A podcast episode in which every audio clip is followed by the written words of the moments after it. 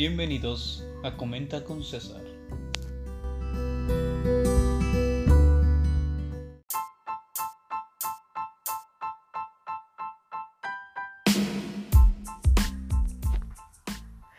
Hey, hola, ¿qué tal? Bienvenidos a otro nuevo podcast. Los saluda su amigo César Daniel Reyes Cruz, estudiante de la Escuela Normal Experimental de Tepoztlula del estado de Oaxaca.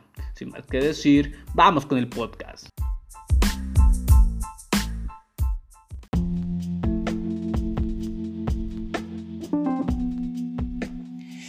Hey, hola, ¿qué tal amigos? Bienvenidos otra vez a otro podcast.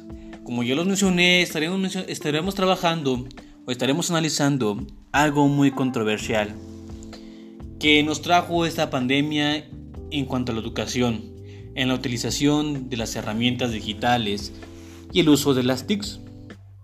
Sí, como sabemos, México es un país desarrollado en este ambiente, pero no de igual forma para todos.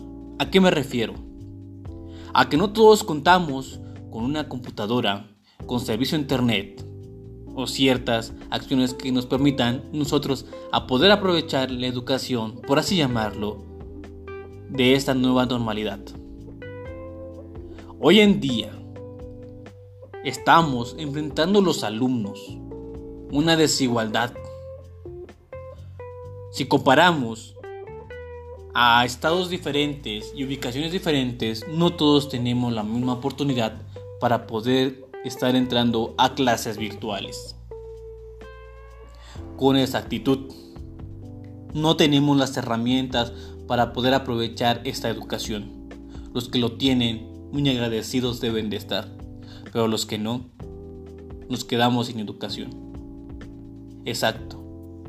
Es un problema que está generando situaciones de estrés y de rencor a este nuevo sistema.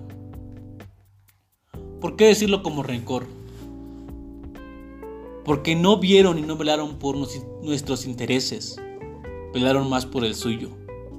Y en dar una propuesta que, como lo hizo la Secretaría de Educación, fue una propuesta abrupta.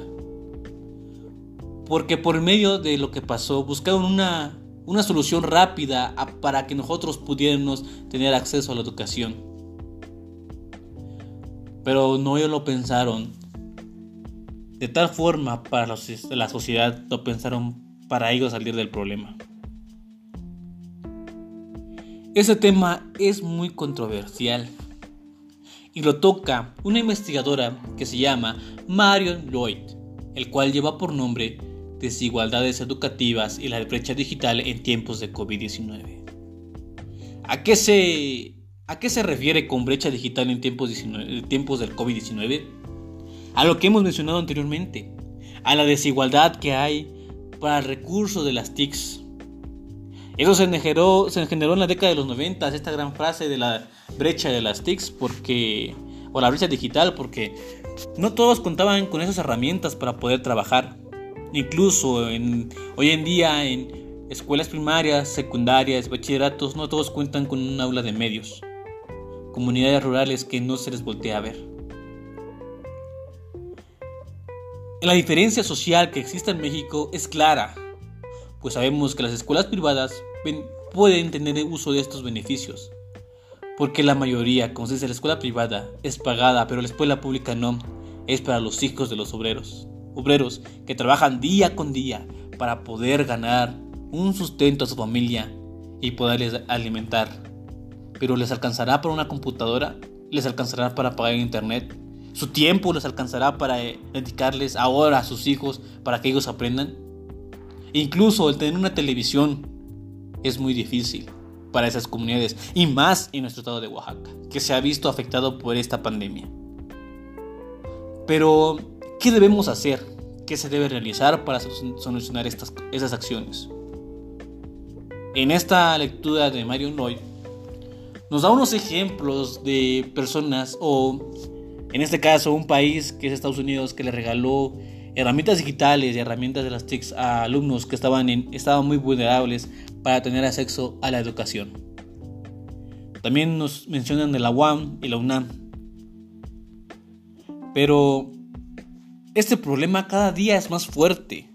Se va reflejado en los bolsillos de las familias y en la desesperación por una educación laica, una educación igualitaria. Pero no todo está perdido, porque debemos afrontar esta situación y dar una mejor postura de lo que estamos viviendo. Una de ellas es buscar una solución muy viable para ofrecer educación a los que más lo necesitan. Y mientras haya educación, existirá la escuela. Con esto me despido amigos míos. Hasta la próxima. Bye.